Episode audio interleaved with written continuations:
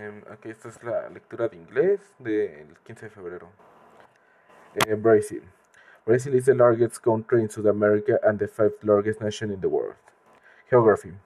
Brazil is the largest country in South America and the fifth largest nation in the world. It forms an enormous triangle on the eastern side of the continent with a 4.500 miles, eh, 7.400 kilometers coastline along the Atlantic Ocean. It has borders with every South American country except Chile and Ecuador. The Brazilian landscape is very varied. It is most well known for its dense forests, including the Amazon, the world's largest jungle, in the north, but there are also dry grasslands called pampas. Rugged hills, pine forests, sprawling wetlands, immense plateaus, and a low coastal plain. Northern Brazil is dominated by the Amazon River and the jungles that surround it. The Amazon is not one river but a network of many hundreds of waterways.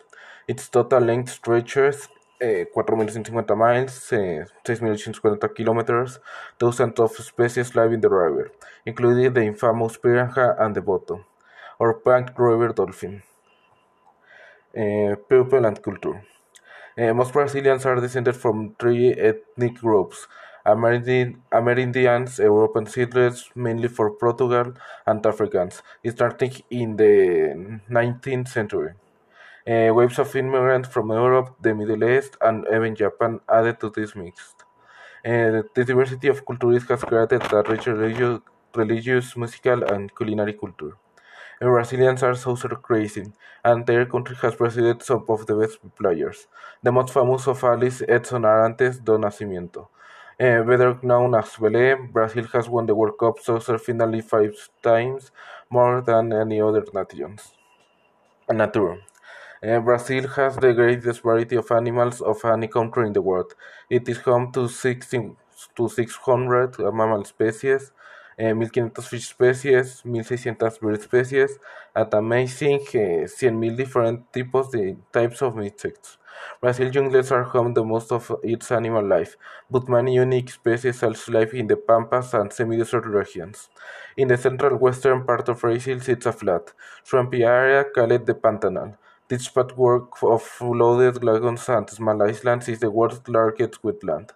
Here live giant anacondas, uh, huge Guinea pig relatives called capybaras, and far South American alligators called caimans. For thousands of years, people have been exploiting the jungles of Brazil, but since Europeans arrived about five centuries ago, forest destruction has been rampant. Most of Brazil's Atlantic rainforest is now, is now home, and huge tracts and huge tracts of the Amazon are disappearing every year. The government has established many national parks and refuges, but they only cover about seven percent of the country. Government and economy. Brazil is a federal republic with a president, a national co congress, and a judiciary. From uh, 1888 until recently, the country struggled with democracy. But in 1985, the military government, government was peacefully removed, and by 1995, Brazil's politics and economy had become fairly stable. Uh, Brazil has many different soils and climate, so it can produce a great variety of crops. Its agricultural exports include sugarcane, latex, coffee, cocoa beans, cotton, soybeans, rice, and tropical fruits. Brazil is also South America's most industrial nation, producing chemicals, steel, aircraft, and cars. Uh, history. Uh, until recent science thought Brazil was first settled by Asians about 10,000 years ago but new evidence shows there were people living there at least 22,000 years ago. Some experts think they might have arrived from islands in the Pacific Ocean. Brazil was added to the map of the world during the Great European Exploration in the late 15th century led by Portugal and Spain, Eh, when Europeans first reached the coast of Brazil. The country was home to about eh, 30 million indigenous people or Amerindians.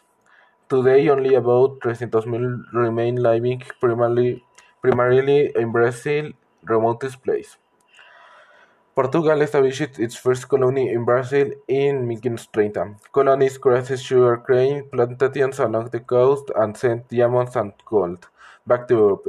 Soon, uh, people from West America were brought to Brazil to work as slaves.